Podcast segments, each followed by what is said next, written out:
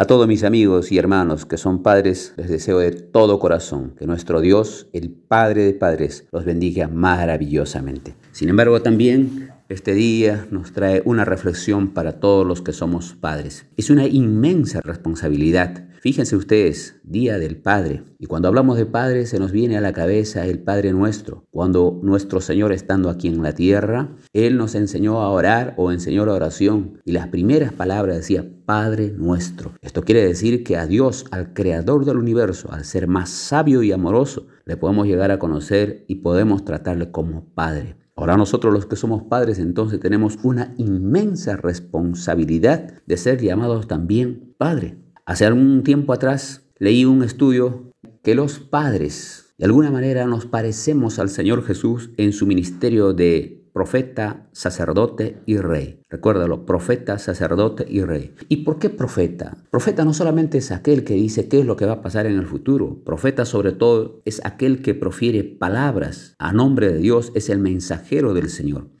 Estoy leyendo Proverbios 1.8. Dice, oye, hijo mío, la instrucción de tu padre. Eso implica que nosotros como padre debemos instruir, debemos enseñar a nuestros hijos. De nosotros como padres dependerá el, despliegue, la conducta de nuestros hijos. No solamente dice que somos profetas, sino también sacerdotes. Sacerdote es aquel ser que intercede, que ora por otras personas. Fíjate lo que dice el Salmo 103, 13. Como el Padre se compadece de los hijos, se compadece el Señor de los que le temen. Piénsalo. Está comparando la compasión de Dios con la compasión que deben tener también los padres por sus hijos. ¿Y qué significa compadecerse? No solamente es decir, oh, pobrecito mis hijos, sino eh, implica una responsabilidad de cuidarlos, protegerlos, implica una responsabilidad de orar por ellos. Cada mañana los padres debiéramos arrodillarnos para orar por nuestros hijos. Sobre todo en esta época les toca vivir una etapa muy, muy difícil. Tantas tentaciones en el mundo,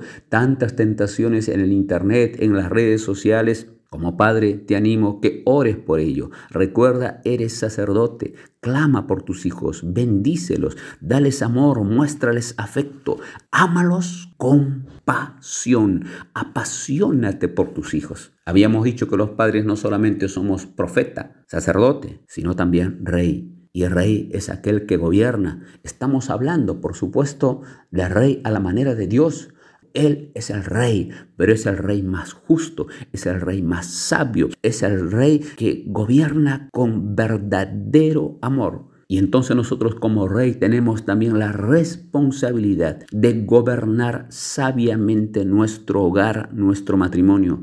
En la medida en que nosotros gobernamos, dirigimos sabiamente nuestro matrimonio, nuestra relación de pareja, sin duda alguna nuestros hijos serán bendecidos.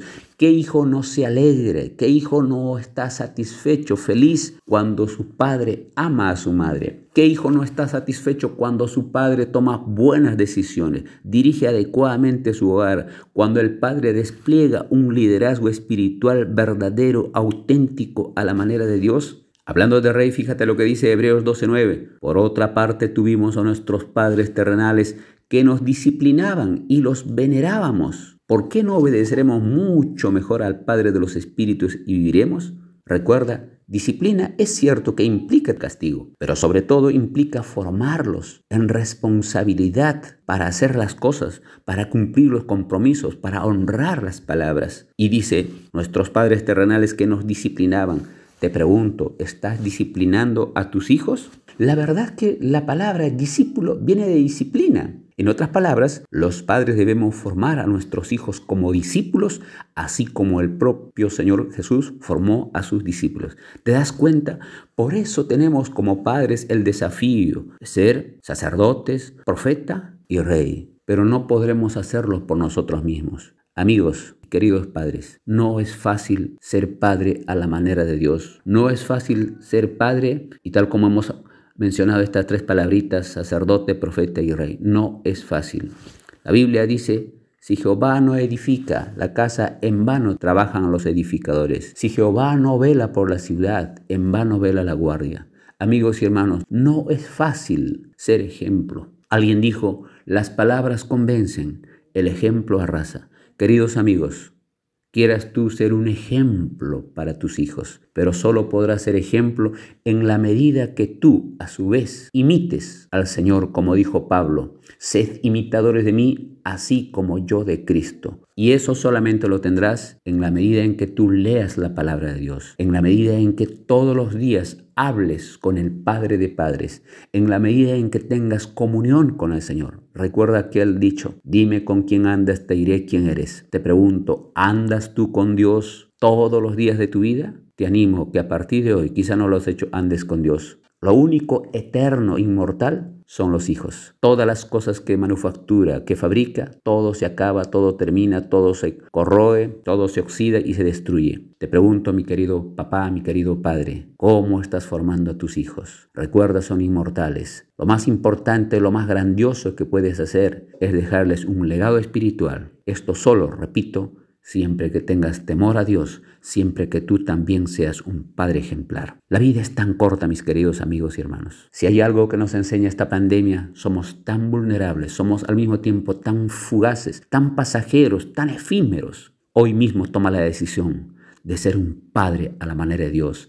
Ejerce tu sacerdocio, ejerce tu llamado a ser profeta de tu casa, ejerce tu llamado a ser rey, pero a la manera de Dios con amor. Y cuando cumplas todo esto y llegue el día que tengas que irte de esta vida, te irás con la satisfacción de haber hecho algo valedero, de dejar un legado para tus hijos. Y cuando finalmente te encuentres con tu Padre, quiera Dios que escuches aquellas palabras del Señor que te diga, bien, buen siervo fiel. El Señor les bendiga, mis queridos amigos y hermanos.